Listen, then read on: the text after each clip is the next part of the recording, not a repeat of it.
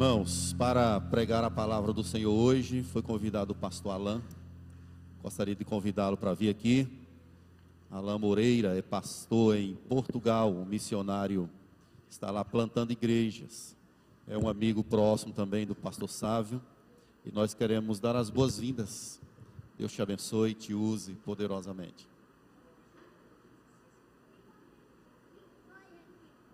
Bom dia, bom dia, amada igreja. A graça e a paz do nosso Senhor e Salvador Cristo Jesus invada nossos corações nessa manhã e sempre. É com alegria que estamos estamos cá para trazer a palavra do Senhor, falando no português de Portugal.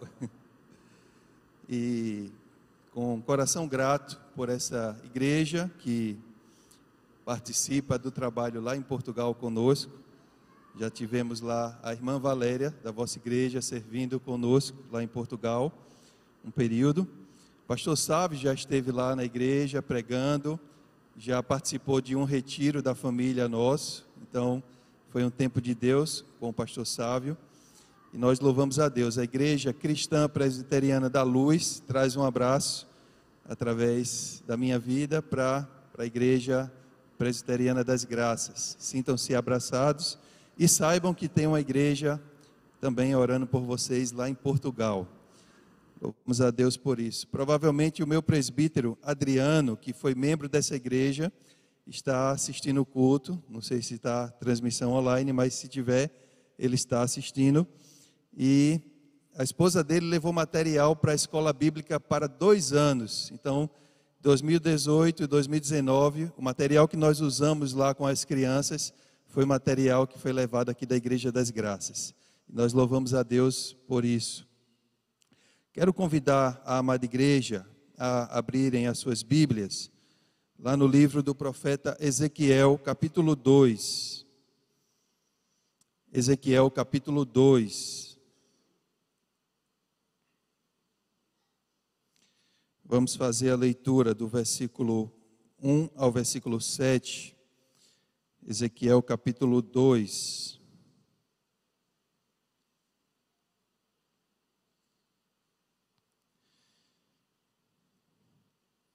Diz assim a palavra do Senhor.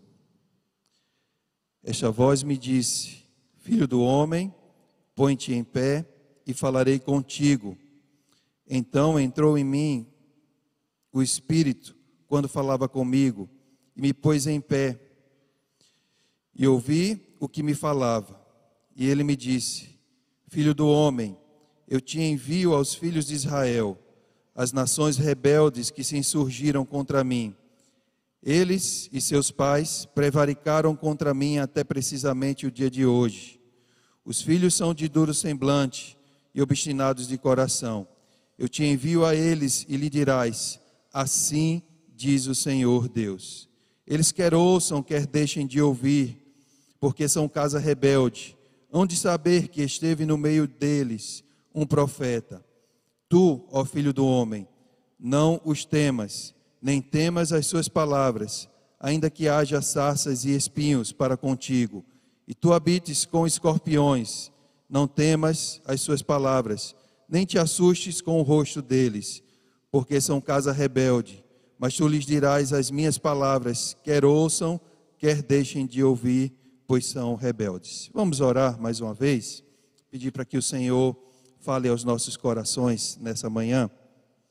Pai, já te adoramos com leituras, orações, sacramentos, ofertório, canções e agora, de forma especial, queremos te adorar com a nossa mente, com o nosso coração, com o nosso intelecto. E isso só nos é possível através do teu Santo Espírito, mudando, moldando as nossas vidas segundo a tua palavra e segundo o teu propósito.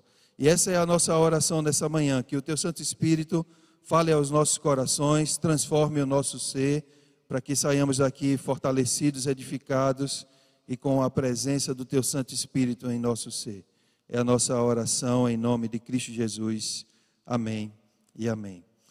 Eu queria então, nessa manhã, falar sobre o chamado de Deus para nossas vidas, para a vida da igreja, pensando na igreja como pessoas. A igreja não é esse espaço que nós estamos reunidos, esse espaço é o local onde nós nos reunimos para adorar a Deus como povo de Deus.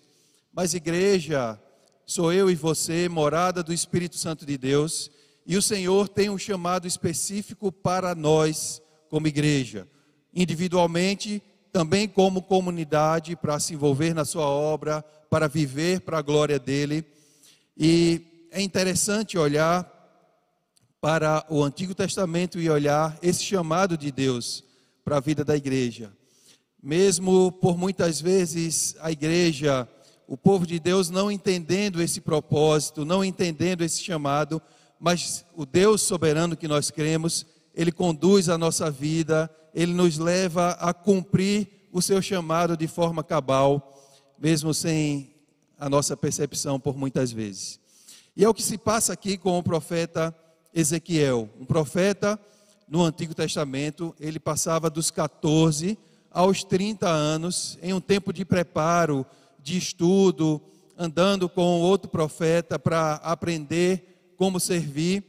E o chamado era um chamado específico para servir no templo, para servir no local onde Deus habitava, onde Deus se fazia presente de forma palpável para o seu povo. E o profeta Ezequiel, então, estava nessa caminhada de chamado, só que o povo de Deus, o Israel, estava distante de Deus, estava vivendo um tempo difícil onde estavam fazendo alianças políticas, militares e econômicas com outras nações, em especial o Egito e a, a Síria. E essas alianças, por causa da possibilidade de uma invasão babilônica, trouxe dificuldades para o povo de Deus, porque traziam implicações religiosas. Quando a gente se une, quando a gente passa a andar com pessoas que não servem a Deus, não seguem a Deus, e nós não estamos fortalecidos, terminamos sendo contaminados e passando a achar que é normal adorar falsos deuses, a se prostrar ante, ante outras, outros deuses ou outras entidades, ou, na verdade, falsos deuses. E é isso que acontece nesse contexto do profeta Ezequiel. E o Senhor então derrama juízo sobre o povo de Deus, deixando então que o império babilônico levasse eles em cativeiro. E o profeta Ezequiel, que tinha entre 26 a 27 anos, ele é chamado por Deus para cumprir o seu papel de profeta no cativeiro babilônico. Se você olhar o capítulo 1, você vai ver a visão que o profeta Ezequiel tem de Deus. E nessa visão, então, o Senhor faz e traz o chamado para o profeta ali começar o seu ministério. No Império Babilônico, em um local distante do templo, o local onde o profeta era preparado para servir a Deus. E o chamado dele era para falar para o povo de Deus, mas também para as outras nações, tanto o Império Babilônico quanto as outras, os outros povos e as outras nações que estavam ali também em cativeiro. Era um chamado improvável, era um chamado que não teria muita, muito entendimento para o profeta, e o Senhor também nos chama para uma missão que por muitas vezes nós não entendemos, não percebemos. E eu queria então destacar três coisas nesse chamado para as nossas vidas como igreja. É interessante a gente olhar para um texto do Antigo Testamento e encaixá-lo em nossas vidas e trazer essa fazer essa transposição para as nossas vidas. O que é que esse texto fala comigo? Que o que eu preciso mudar, o que eu preciso fazer. E a gente precisa olhar então para esse texto do profeta Ezequiel, fazendo ligações com o Antigo Testamento e com o Senhor Jesus, também pensando no chamado do Senhor Jesus, que foi cumprido de forma cabal até a morte e morte de cruz, e pensar no chamado que o Senhor Jesus deixou para as nossas vidas. E eu queria então destacar três coisas. E vocês vão olhar, está de forma clara para nós aí, essas três divisões. Começa sempre com essa forma de tratamento que o Senhor faz com o profeta, chamando ele de filho do homem. Se repete 93 vezes no livro do profeta Ezequiel. E é a mesma forma que o próprio Senhor Jesus se, se chama no Novo Testamento. Por muitas vezes ele usa essa forma de tratamento. O filho do homem, o filho do homem, destacando a sua humanidade quando Jesus faz isso. Mas nós devemos lembrar que Jesus era totalmente homem e totalmente Deus. No caso do profeta Ezequiel, se encaixa muito bem com a nossa realidade, porque o Senhor está destacando a humanidade do profeta, a insignificância. O Senhor está destacando que o profeta não era capaz se não fosse ele. O Senhor está destacando que se não fosse o Senhor na vida do profeta Ezequiel, ele não seria capaz em momento nenhum de cumprir esse chamado. E é por isso que no versículo 1 e 2 ele diz: Filho do homem, põe-te em pé e falarei contigo. Após essa visão da glória de Deus, o profeta Ezequiel cai com o rosto em terra. E é uma característica daqueles que estão diante da presença de Deus, que têm uma visão, que veem a glória de Deus, esses não se acham capazes, esses têm essa consciência de que não são nada, que não podem cumprir esse chamado se não for o Senhor. Podemos observar, por exemplo, Moisés, quando sobe ao Monte Sinai, o profeta Jeremias, no capítulo 6, também cai com o rosto em terra e só consegue responder o chamado de Deus quando o anjo toca nos seus lábios. O profeta Jeremias, no capítulo 1 do seu livro, que diz que é apenas uma criança que não era capaz. O próprio apóstolo Paulo, em Atos capítulo 9, cai do cavalo ao ver aquela luz resplandecente e ao ouvir a voz do Senhor perguntando a ele: Paulo, por que me persegues? Na verdade, Saulo. E depois ele tem o nome mudado para Paulo. E é isso que se passa com o profeta Ezequiel. O Senhor então o chama para essa missão. E o próprio Deus, perceba nessas três divisões, que tudo parte do Senhor para o profeta e tudo parte do Senhor para nós. Ele que nos chama, ele que nos capacita, ele que nos envia. Nada e nunca parte de nós. Nunca é a nossa vontade, é porque eu quero obedecer a Deus, é porque eu quero seguir a Deus, mas sempre parte do Senhor para nós. E o Senhor diz então ao profeta Ezequiel: Põe-te de pé e falarei contigo. O profeta nem de pé poderia ficar após ouvir esse chamado, após ouvir essa voz, após ver e ter essa visão do Senhor. E diz no versículo 2: Então entrou em mim o Espírito quando falava comigo e me pôs de pé, e ouvi o que me falava. Então parece que o profeta não estava nem entendendo essa voz. Ele só está habilitado, apto para entender, para se colocar de pé, para responder esse chamado quando o Espírito Santo de Deus entra na sua vida.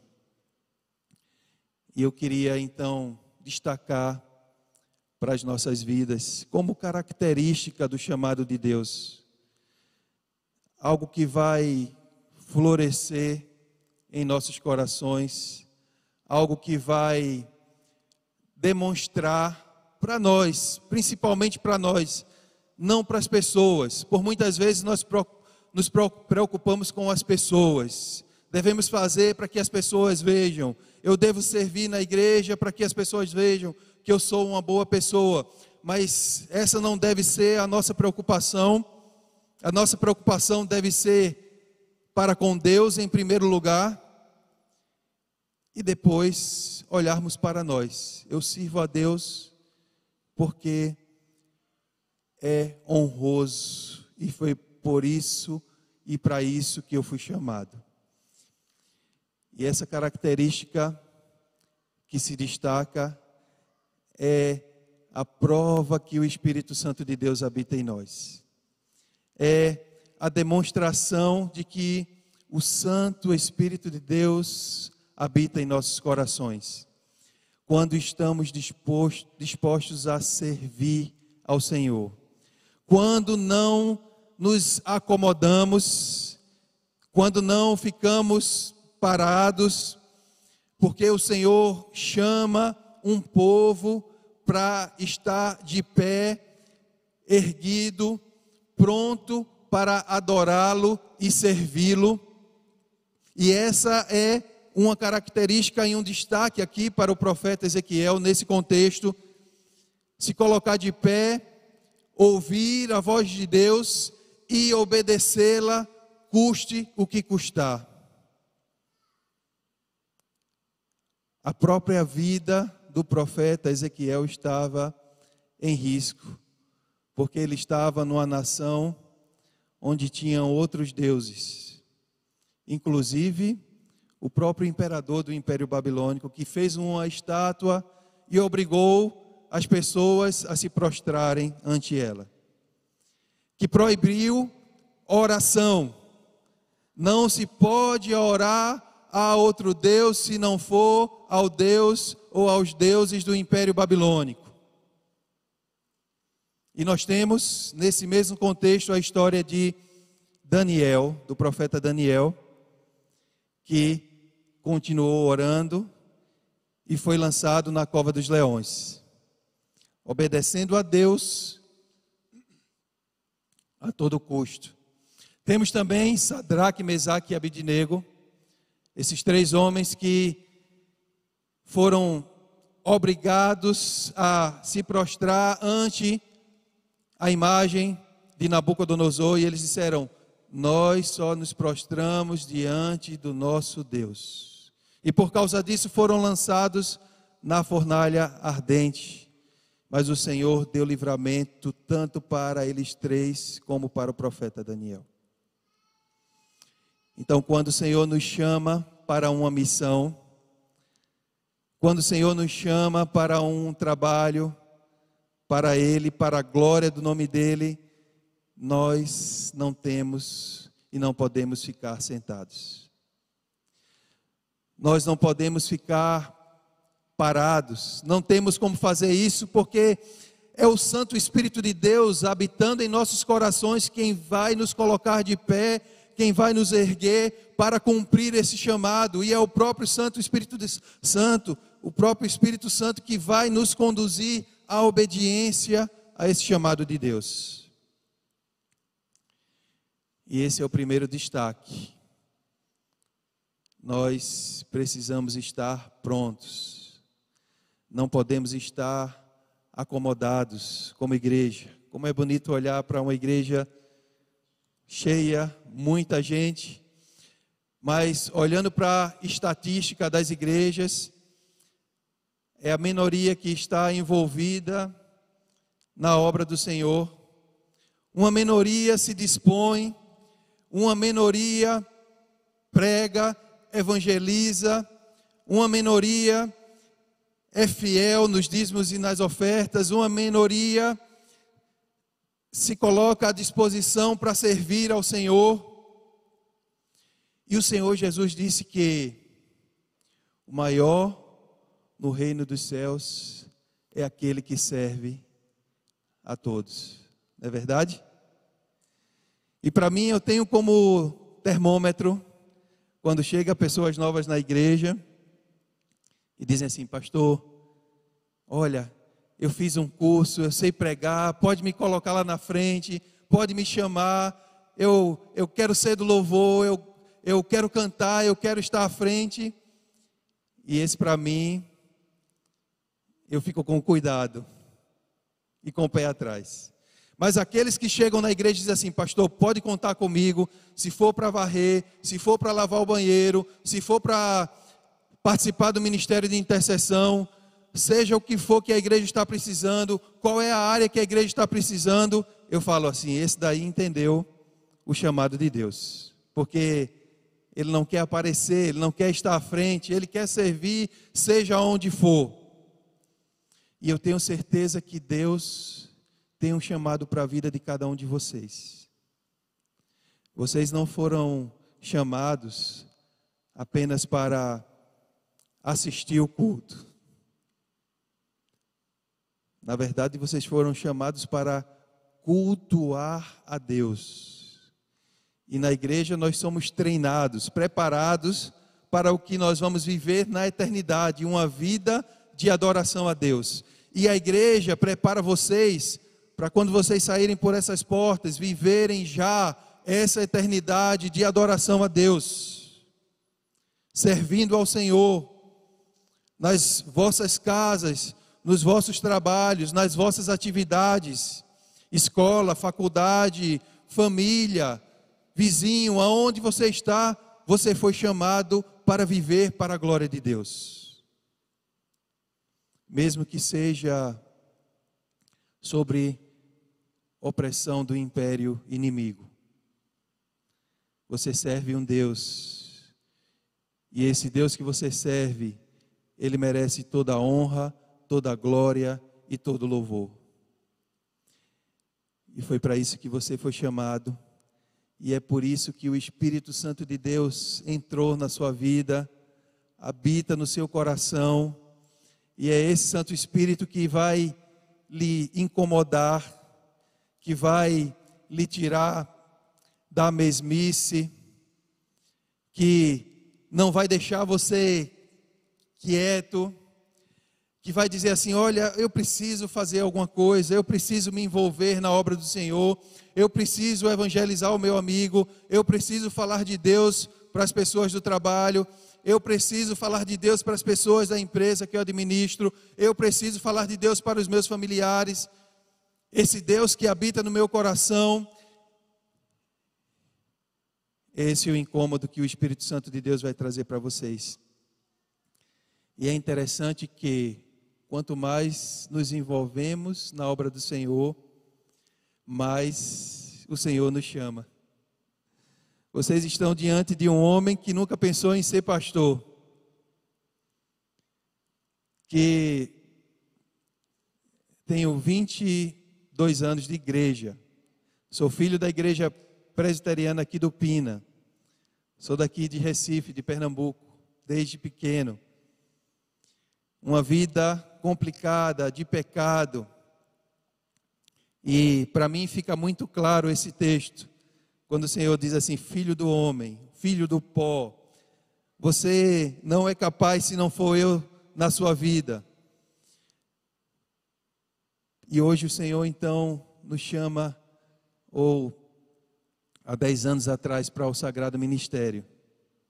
Mas desde o início da igreja, desde o começo eu ficava olhando e dizia assim: meu Deus, que eu não fique acomodado, que eu não que eu não me conforme em ficar parado, sentado nos bancos. Muitas pessoas que eu conheço na igreja, com anos de igreja, que não se envolvem em nada, que nunca se envolveu em nenhum ministério. E isso me incomodava muito. E eu sabia que era o Santo Espírito no meu coração dizendo: Você não pode ficar assim. Eu não te chamei para ser assim, para ficar só sentado nos bancos. Você precisa me servir. Fui ordenado diácono, depois fui para o seminário, fui para o Sagrado Ministério, servi na igreja. Meu sonho era plantar a igreja no sertão. E o Senhor diz: Não, você vai plantar a igreja na Europa, lá em Portugal. Estamos lá há seis anos, para a honra e glória do Senhor. E o Senhor tem um chamado para a sua vida, irmãos. Você não pode se contentar em vir domingo após domingo e ficar sentado nos bancos. Deus tem uma obra, um ministério, um trabalho para você. Pode falar com os pastores da igreja. Pastor, o que é que está precisando? E se você não cuidar, você vai trabalhar 24 horas na igreja, porque tem trabalho 24 horas.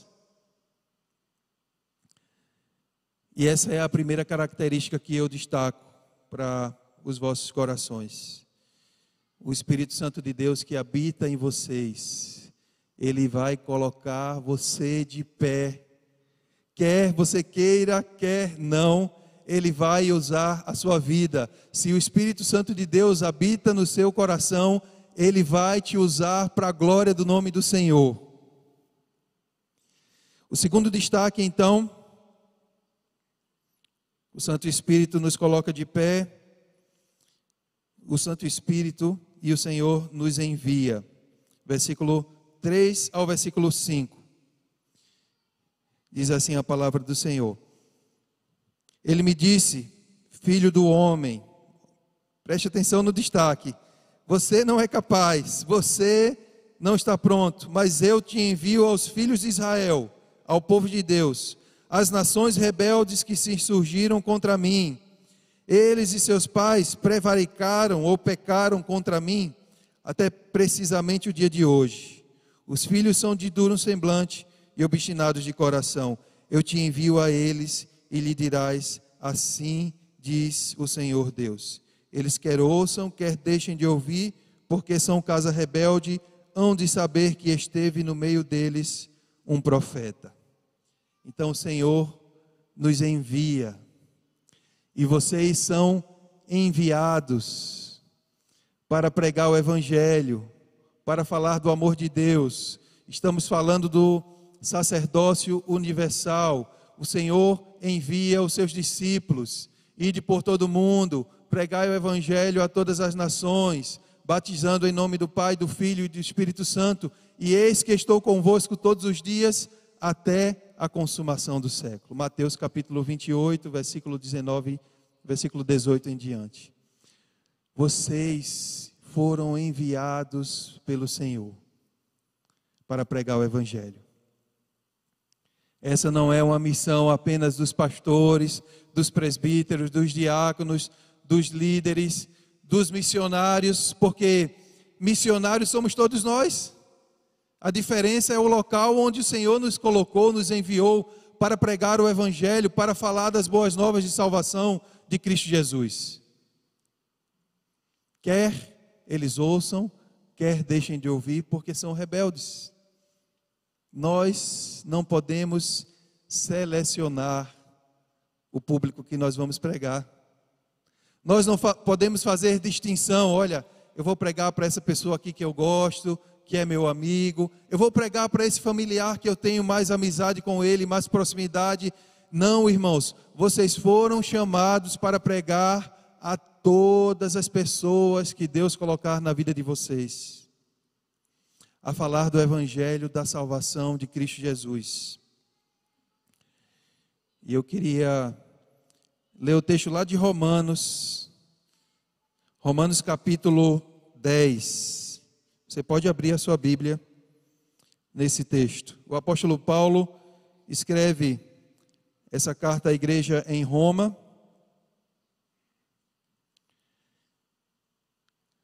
E os irmãos em Roma estavam acomodados. Olha, nós já estamos bem, já temos, já, já temos cá uma igreja, está tudo certo. E o apóstolo Paulo então desafia eles os judeus rejeitaram a justiça de Deus, então vamos pregar para os gentios. E ele lança esse desafio a partir do versículo 11 do capítulo 10 do livro de Romanos. Porque a Escritura diz: Todo aquele que nele crê não será confundido, pois não há distinção entre judeu e grego uma vez que o mesmo é Senhor de todos, rico para com todos os que o invocam, porque todo aquele que invocar o nome do Senhor será salvo. Algumas frases afirmativas E agora o apóstolo Paulo vai lançar essas perguntas para a igreja em Roma e para a igreja do Senhor em toda a terra. Como, porém, invocarão aquele em quem não creram? E como crerão naquele de quem nada ouviram? E como ouvirão se não há quem pregue? E como pregarão se não forem enviados? Como está escrito, quão formosos são os pés dos que anunciam as coisas boas, ou dos que anunciam o Evangelho. Como ouvirão se não há quem pregue? Como pregarão se não forem enviados? É uma pergunta que a resposta está com a igreja. Um privilégio da igreja, meu e seu, de pregar o Evangelho, de ser enviado. E essa é uma característica palpável e visível que o Espírito Santo de Deus habita em nós. Seja você tímido, você pode dizer que não sabe falar, são as, as desculpas que nós já vimos na Bíblia. O profeta Moisés disse: Eu sou gago, Senhor. Mas é você mesmo, gago, que não consegue falar direito, que eu envio para libertar o povo da escravidão do pecado o profeta Jeremias: Eu sou apenas uma criança, os jovens que foram batizados hoje. Vocês foram chamados para viver para a glória de Deus e para servir a esse Deus.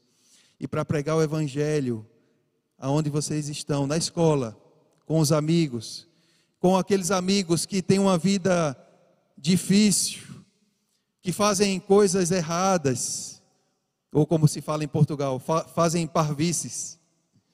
Vocês foram chamados para pregar o Evangelho, para ser sal e luz.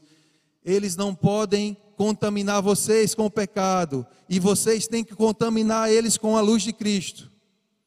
Esse foi o chamado de Deus para vocês. Foi para isso que vocês foram batizados e professaram a fé de vocês. Mas não só eles, todos vocês que são da igreja, que são batizados, que são membros dessa igreja. O Senhor chamou vocês para anunciar as boas novas de salvação, irmãos. É uma atitude egoísta guardar Jesus nos nossos corações apenas para nós. Ter esperança, alegria, paz e salvação apenas para nós, onde há tantas pessoas que nós nos relacionamos e convivemos precisando conhecer desse amor ter essa esperança, ter essa paz. E o Espírito Santo de Deus então nos coloca de pé e nos envia a pregar o Evangelho para todos, sem distinção. E eu lembro-me da de uma senhora lá em Portugal é muito difícil conseguir levar alguém ao Senhor. Como sempre, é só a graça de Deus, mas em Portugal há um desafio muito grande por causa da cultura. A religião em Portugal está relacionado com a cultura e a família está relacionado com a religião também. Então, quando um português entra na igreja, ele está abrindo mão da cultura do seu país e está abrindo mão da família por muitas vezes. E tem uma família que nós oramos há seis anos, desde que nós chegamos, nós oramos pelos nossos vizinhos. A nossa igreja, uma igreja de 50 anos, que funciona embaixo de um prédio, com, num espaço que seria uma garagem, foi uma igreja batista por 50 anos. Fechou porque não tinha pastor. O pastor passou dois anos pagando aluguel com a igreja fechada. Não tinha ninguém da igreja batista para assumir. Ele ofereceu para, para os pastores presbiterianos. Eles assumiram o trabalho. A igreja é, é uma igreja presbiteriana e desde 2015. E quando eu cheguei em 2017, a gente começou a orar pelos vizinhos. Não tem nenhum vizinho da igreja, tanta gente aqui morando na circunvizinhança. Vamos orar pelos vizinhos. Toda reunião de oração, oramos pelos vizinhos. E depois de três anos, tivemos acesso a uma vizinha. Ela me cumprimentou e eu disse: não vou perder a oportunidade. Vou dar uma Bíblia para ela. Uma Bíblia, inclusive, que foi Valéria que levou. Uma caixa de Bíblia para entregar. E eu entreguei essa Bíblia para essa senhora, jovem senhora, que chorou copiosamente, porque a filha estava passando por um processo de tratamento de câncer. E eu disse para ela: é um presente de Deus para você. Receba e aqui está a palavra de Deus que vai trazer luz para a sua vida. O nome luz da igreja, Igreja Cristã Presbiteriana da Luz, está relacionado ao nome comercial do bairro, por causa do estádio do Benfica. É Estádio da Luz. Então, tudo no bairro tem o nome Luz. Aí eu disse: Jesus é a luz do mundo, então eu vou usar esse nome, é um nome sugestivo. E eu dei para ela: aqui você vai ter a luz do mundo. Cristo Jesus. Mesmo assim, ela passou muito tempo sem ir na igreja e mas começou a ser acompanhada por nós. É uma senhora que foi abandonada pelo marido, com três filhas, que sobrevive passando roupa. Aí a gente falou para ela: olha, a igreja vai dar uma cesta básica para a senhora todo mês. O básico a senhora vai ter de alimentação e pela graça de Deus, depois de cinco anos, ela entrou na igreja pela primeira vez, domingo, no domingo de Natal, final do ano passado. Ela e as três filhas, uma de 21, uma de 18 e uma de 14 anos. Todas portuguesas. E eu disse: agora sim o Senhor colheu, colheu o fruto, porque os frutos quem colhe é o Senhor, não somos nós. Nós lançamos a semente. E ela disse assim: Eu quero fazer um discipulado. E minha esposa vai fazer, vai começar um discipulado quando a gente voltar para Portugal com ela e com as meninas para ser batizada. Irmãos, glorificado seja o nome do Senhor porque Ele usou as nossas vidas, tem usado a igreja para que o nome dele seja glorificado. E o Senhor então nos chama a nos colocarmos de pé. O Senhor nos envia quantas Anas, o nome dela é Ana, para vocês estarem em oração. Ana, Joana, Mariana e Diana, a mãe e as filhas. Estejam em oração. Tudo com Ana, né? Quantas Anas tem na nossa família? Na porta do lado, os nossos vizinhos que não conhecem a Deus, no nosso trabalho, que senta ao nosso lado, no birô do trabalho, que senta ao nosso lado na escola. Quantas pessoas que estão assim perdidas, que às vezes estão com o rosto fechado, que não querem amizade. Os jovens, né, que coloca logo um fone de ouvido para não conversar com ninguém. Estou aqui escutando minha música, não quero que ninguém me incomode, não é verdade? Mas estão precisando ouvir desse evangelho da salvação de Cristo Jesus. E Deus nos coloca de pé e nos envia como igreja. Terceiro e último destaque, versículos 6 e 7. Tu, ó filho do homem, não os temas, nem temas as suas palavras.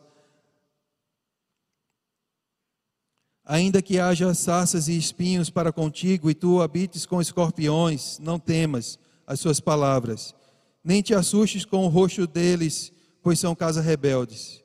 Mas tu lhes dirás as minhas palavras, quer ouçam, quer deixem de ouvir, pois são rebeldes. Não te assuste, não temas, não tenha preconceito.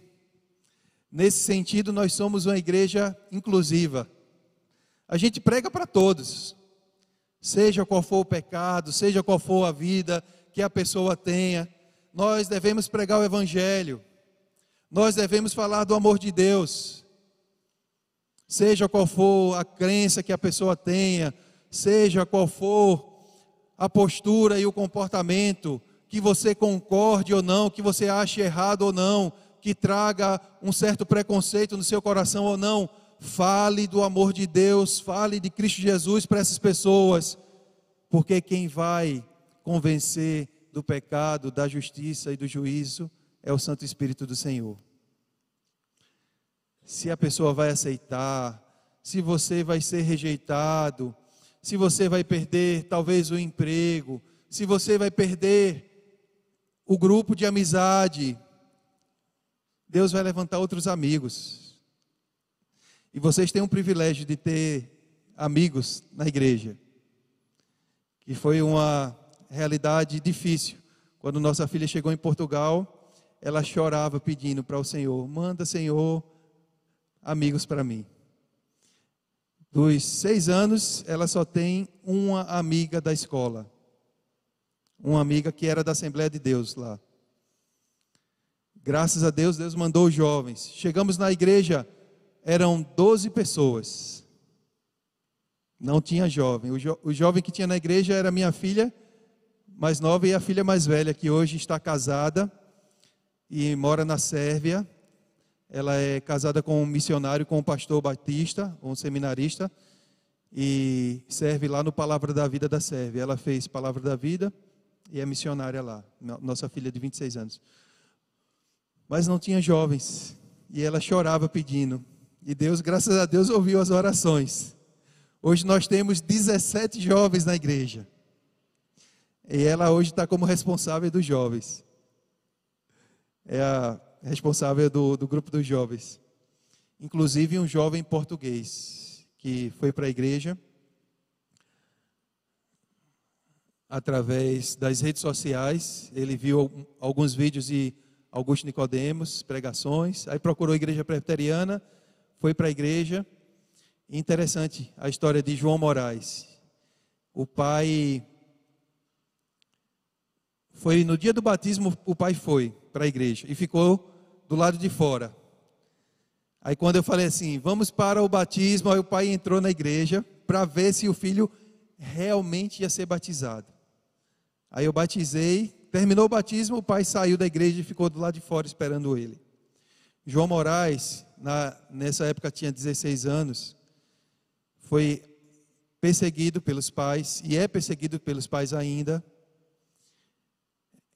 A mãe falou que ia rasgar a Bíblia dele porque não pode ter Bíblia. A gente deu uma Bíblia de Genebra, uma Bíblia de estudo. E ele está firme e forte na igreja. Seis anos, cinco anos que ele está na igreja, para a glória do Senhor. Mas é um desafio, e glória a Deus mesmo. Quando chega um português na igreja, a gente louva a Deus. Orem por João Moraes, para que Deus coloque ele de pé e envie ele como missionário, como alguém que vai pregar o Evangelho para a nação dele, Portugal. Eu tenho orado por ele. Mas o Senhor diz: não temas, não temas, não tenha medo. Você foi chamado, você foi colocado de pé, você foi enviado para pregar o Evangelho. E você não pode ter medo, porque aquele que está em nós, é maior do que o que está no mundo. Você não pode ter medo. Olhando para o capítulo 3, olha só o que o Senhor diz no versículo 18 e 19 para o profeta Ezequiel. E também para nós. Quando eu disser ao perverso, certamente morrerás, e tu não o avisares e nada disseres para o advertir do seu mau caminho, para lhe salvar a vida, esse perverso morrerá na sua iniquidade, mas o seu sangue da tua mão requererei. Mas se avisares o perverso e ele não se converter da sua maldade e do seu mau caminho perverso, ele morrerá na sua iniquidade, mas tu salvastes a tua alma. Então, a salvação não é por obras, a salvação é por graça. Mas as obras, ela é consequência das, da graça de Deus nas nossas vidas. A gente faz as boas obras, a gente prega o evangelho porque fomos alcançados pelo Santo Espírito de Deus, porque ele nos colocou de pé, porque ele nos enviou para isso. Para a glória do nome do Senhor, nós fomos chamados para pregar o evangelho como missionários, que cada um de vocês são. Eu não sou melhor que ninguém. O pastor é missionário em Portugal. Olha, é o Senhor quem me coloca de pé, é o Senhor quem me faz pregar, e é esse mesmo Senhor que habita nos seus corações que te chama para cumprir essa obra de pregar o Evangelho, de viver para a glória dEle e de pregar o Evangelho da salvação de Cristo Jesus. No capítulo 37 do profeta Ezequiel, o Senhor dá, leva ele para um vale de ossos secos e diz para ele assim: profetiza, ou pregue, a palavra tem o mesmo significado. Profetizar é falar das grandezas de Deus, pregar é falar das grandezas de Deus, da palavra de Deus. E o Senhor leva o profeta para um vale de ossos secos. E a gente olha à nossa volta, quando a gente sai da igreja, e a gente vê um vale de ossos secos, pessoas que estão mortas espiritualmente, que não têm como se levantar, que não têm como ter vida. E o Senhor diz para cada um de nós: profetiza, prega o evangelho para essas pessoas. Porque aí o Senhor vai colocar tendões, músculos, carne, pele e essas pessoas, se forem escolhidas do Senhor, vão ter vida espiritualmente, vão ter vida eterna. E o Senhor quer usar a minha e a sua vida, para que o nome dele seja reconhecido, propagado e glorificado através das nossas vidas e através de outros. E o chamado para mim e para a sua vida nessa manhã é esse. Coloque-se de pé. Erga-se. Você foi enviado. Você não pode estar e ficar acomodado. Não tenha medo.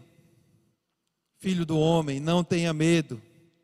O Senhor te chama para essa missão, para esse propósito, para pregar as boas novas da salvação de Cristo Jesus.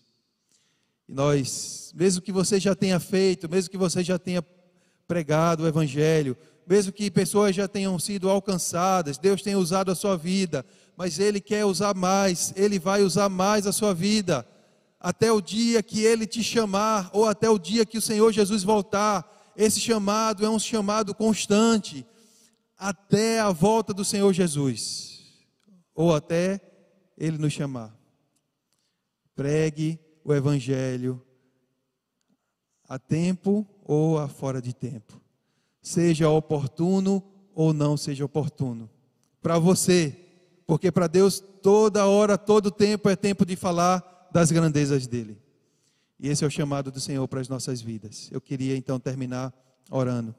Baixe sua cabeça, feche seus olhos.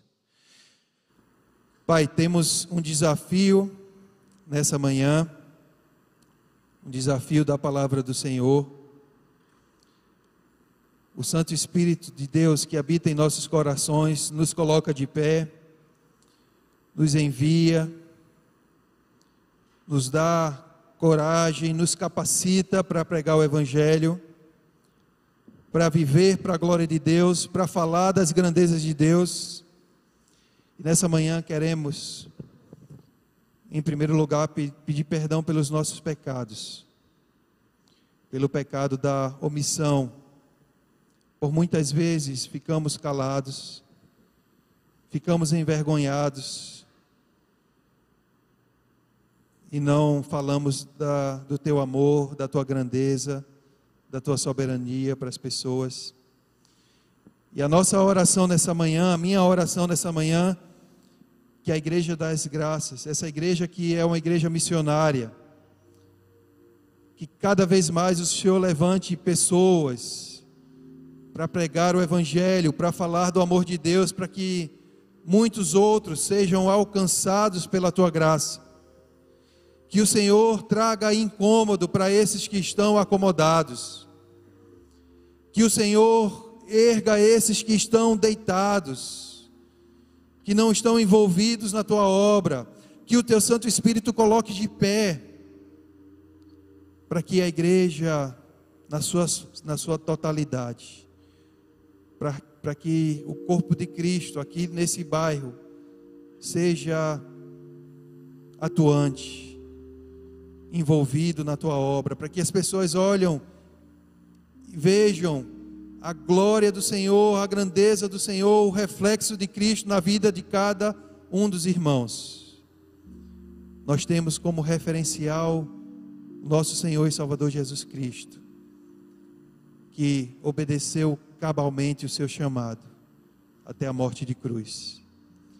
E o Espírito Santo de Deus também nos chama, nos comissiona, nos coloca de pé e nos envia para essa missão. Nós somos discípulos do Senhor Jesus, nós somos filhos, irmãos de Cristo e somos chamados para essa obra.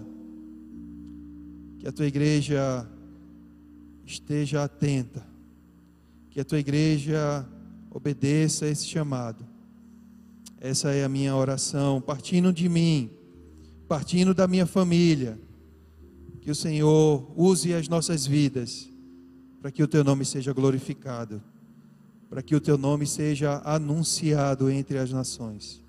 É a minha oração nessa manhã, em nome de Cristo Jesus. Amém e amém.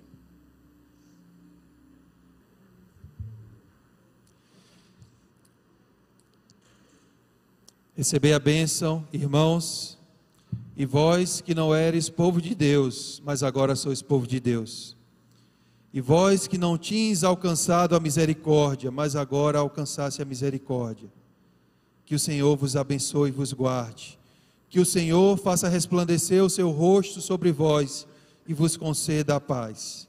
Que a graça do nosso Senhor e Salvador Jesus Cristo, o amor e a paz de Deus Pai e as ternas consolações do Santo Espírito de Deus repouse sobre nós, nos colocando de pé, nos enviando, nos capacitando a nós e a todo o povo de Deus espalhado sobre toda a face da terra, desde agora e para todo sempre. Amém. Amém.